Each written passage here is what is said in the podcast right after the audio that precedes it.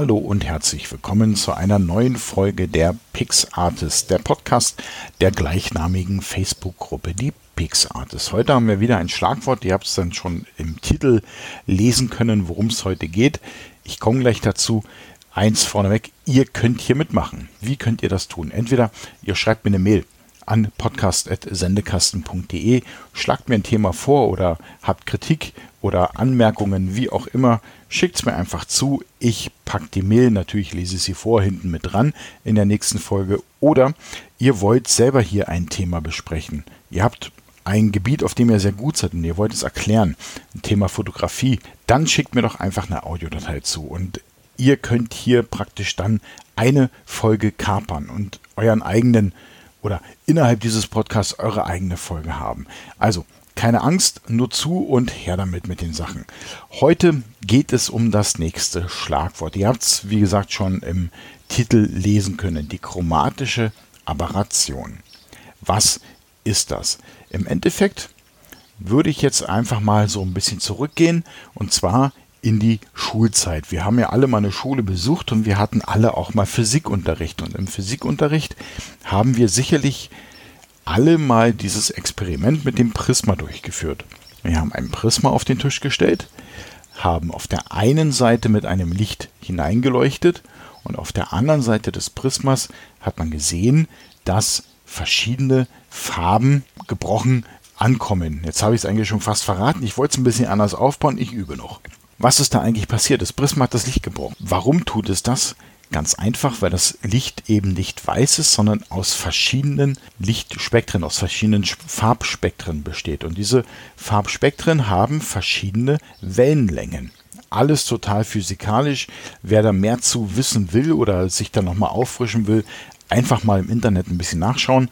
Lichtbrechung, dann erfahrt ihr da auch ein bisschen mehr zu. Hier würde es schlicht und einfach den Rahmen sprengen. Also, wir haben jetzt weißes Licht am Anfang, buntes Licht am Ende und wir haben jetzt äh, gelernt, woran es liegt. Es liegt an der unterschiedlichen Lichtbrechung, weil die Farben in unterschiedlichen Wellenlängen einfach hier unterwegs sind. Und das passiert im Endeffekt auch bei uns vorne an der Linse. Beispiel.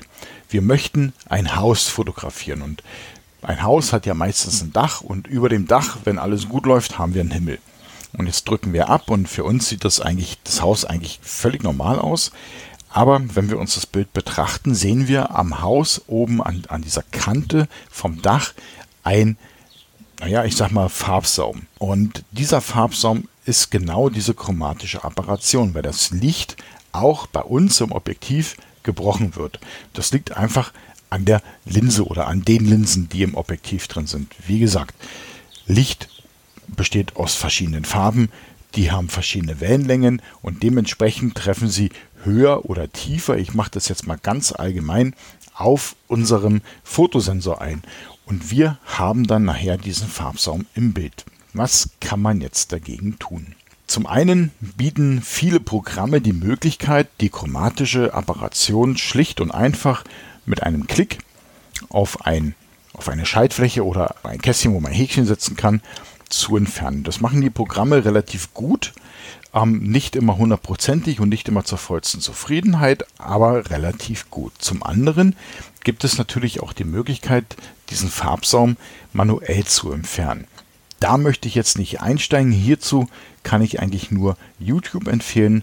Sucht einfach mal da nach der Entfernung von chromatischen Apparationen. Es gibt viele gute Erklärvideos oder ihr geht einfach bei uns in die Facebook-Gruppe und sucht mal nach chromatischen Apparationen. Ihr werdet viele Hinweise finden. Ich habe vor einigen Tagen, beziehungsweise, naja, es sind schon fast Wochen, ein kleines rotes Auto fotografiert gehabt und in die Gruppe gestellt. Und da war zum Beispiel an den sehr hellen Flächen und bei dem Auto explizit an den Chromteilen sehr starke chromatische Apparationen. Und ähm, bevor ich das Bild wegschmeiße, habe ich halt einfach gedacht, es gefällt mir ja so oder so.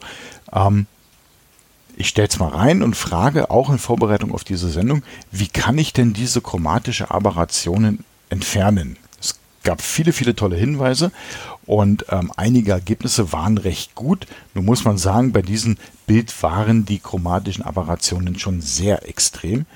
Aber man hat schon gesehen, mit den verschiedenen Methoden ging doch einiges in die richtige Richtung. Was kann man noch machen? Wir haben jetzt einmal die Automation durch die Programme und wir haben zum anderen einfach mal so ein bisschen Fleißarbeit, YouTube-Video gucken, nachmachen, gucken, ob es was wird. Zum anderen kann man aber eben auch bei dem Kauf der Objektive darauf achten, dass diese ähm, sogenannte Zusatzeinzellinsen mit drin haben. Und diese Zusatzeinzellinsen, also ein Objektiv besteht ja immer aus mehreren Linsen, aber in diesen speziellen Objektiven sind ähm, vier bis sechs zusätzliche Linsen drinne, die als ähm, Aufgabe haben, die sind auch aus verschiedenen Glassorten, die als Aufgabe haben, das gebrochene Licht, was zwangsläufig passiert im Objektiv, ich sag's mal ganz, ganz simpel, wieder zurückzubrechen, so dass wir nachher auf unserem vorhin genannten Fotosensor ein Bild haben, wo diese chromatischen Aberrationen in Anführungszeichen nicht mehr auftreten. Sie können nach wie vor auftreten, aber dann eben nicht mehr in diesem Ausmaß,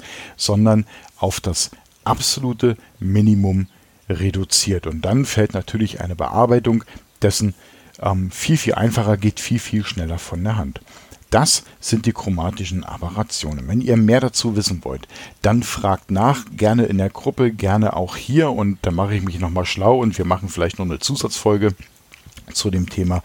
Ansonsten, wie am Anfang schon erwähnt, würde ich mich freuen, wenn ihr Feedback gebt, wenn ihr einfach was kommentiert, wenn ihr mir eine Audiodatei schickt mit eurem Kommentar, die hänge ich dann einfach in der nächsten Folge ran.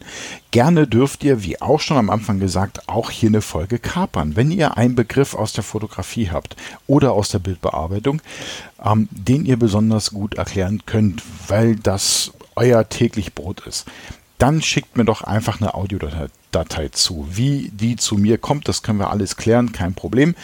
Ähm, dann kannst du hier einfach eine Folge kapern. Dann ist das deine Folge, ich halte meine Klappe und kann in der Zeit einfach einen Kaffee trinken. Oder was auch immer. Also, scheut euch nicht her mit den Themen und bis zur nächsten Folge wünsche ich euch auf alle Fälle natürlich immer ganz tolle Motive und allzeit gutes Licht.